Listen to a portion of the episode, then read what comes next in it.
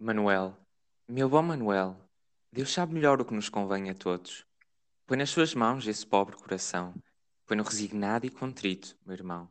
Ele fará o que em sua misericórdia sabe que é melhor. Então desenganas-me? Desenganas-me já? É isso que queres dizer? Fala, homem. Não há que esperar. Não há que esperar dali. Não é assim? Diz. Morre? Morre? Também fico sem filha. Não disse tal. Por caridade contigo, meu irmão. Não imagines tal. Eu disse-te a verdade. Maria pareceu menos oprimida. Dormia. Se Deus quisera que não acordasse. Valha-me Deus. Para mim aqui está esta mortalha. Morri hoje. Vou amortalhar-me logo. E adeus tudo o que era mundo para mim. Mas minha filha não era do mundo. Não era, Jorge. Tu bem sabes que não era. Foi um anjo que veio do céu para me acompanhar na peregrinação da terra. E que me apontava sempre, a cada passo da vida, para a eterna pousada de onde viera e onde me conduzia. Separou-nos o arcanjo das desgraças, o ministro das iras do Senhor, que derramou sobre mim o vaso cheio das lágrimas e a taça rasa das amarguras ardentes da sua cólera. Vou com esta mortalha para a sepultura e, viva ou morta, cá deixo a minha filha no meio dos homens que a não conheceram, que a não hão de conhecer nunca, porque ela não era deste mundo, nem para ele. Torna lá, Jorge. Vá vê-la outra vez. Vai e vem-me dizer que eu ainda não posso. Mas hei de ir, oh, hei de ir vê-la e beijá-la antes de descer à cova. Tu não queres. Tu não podes crer. Havemos de ir. Quando estiveres mais sossegado. Havemos de ir ambos. Descansa. Hás de vê-la. Mas isto ainda é cedo. Que horas serão? Quatro, quatro e meia. São cinco horas, pelo alvor da manhã que já dá nos vidros da igreja. Daqui a pouco iremos, mas sossega. E a outra? A outra desgraçada, meu irmão. Está. Imagina por ti. Está como não podia deixar de estar.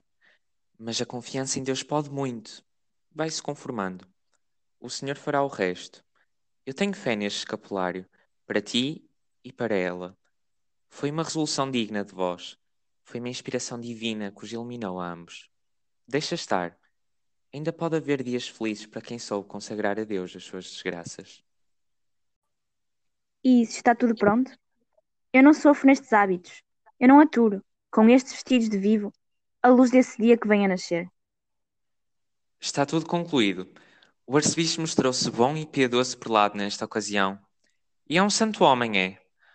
O arcebispo já expediu todas as licenças e papéis necessários. Coitado! O pobre do velho velou quase toda a noite com o seu vigário para que não faltasse nada desde o romper do dia. Mandou-se ao provincial e pela sua parte e pela nossa tudo está corrente. Frei João de Portugal, que é o prior de Benfica e também vigário do sacramento, sabes? Chegou haverá duas horas, noite fechada ainda. E cá está. É quem te há de lançar o hábito. A ti e a dona, a minha irmã. Depois ireis, segundo o vosso desejo, um para Benfica, outro para o sacramento.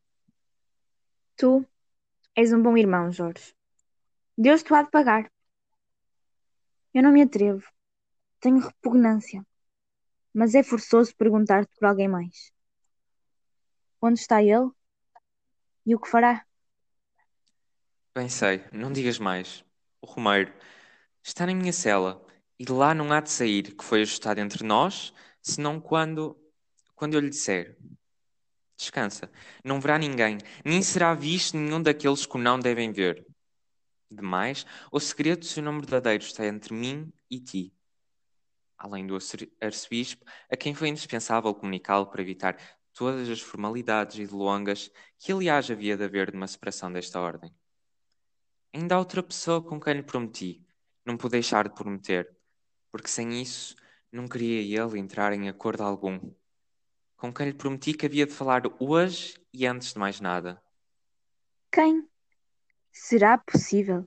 Pois esse homem quer ter a crueldade de rasgar, febra a febra, os pedaços daquele coração já partido? Não tem entranhas esse homem. Sempre assim foi. Duro, desapiedado como a sua espada. É Dona Madalena que ele quer ver? Não, homem. É o seu ai velho. É Telmo Pais. Como lhe havia de eu recusar? De modo nenhum. Fizeste bem. Eu é que sou injusto. Mas o que eu te padeço é de tanto e tal. Vamos. Eu ainda não me entendo muito bem com esta desgraça.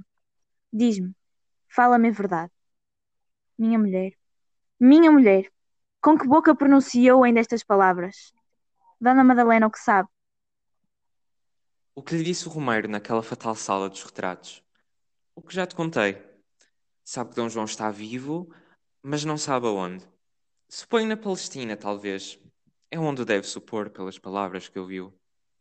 Então não conhece, como eu, toda a extensão, toda a indubitável verdade da nossa desgraça. Ainda bem. Talvez possa duvidar, consolar-se com alguma esperança de incerteza. Ontem tarde não, mas esta noite começava a raiar-lhe no espírito alguma falsa luz dessa vã esperança. Deus lhe a deixe, se é para bem seu. Porque não há de deixar. Não é já desgraçada bastante? E Maria, a pobre Maria, essa confia no Senhor que não saiba, ao menos por hora. Não sabe, e ninguém lhe disse, nem dirá. Não sabe senão o que viu, a mãe quase nas agonias da morte. Mas o motivo, só se ela o adivinhar. Tenho medo que o faça. Também eu. Deus será conosco e com ela.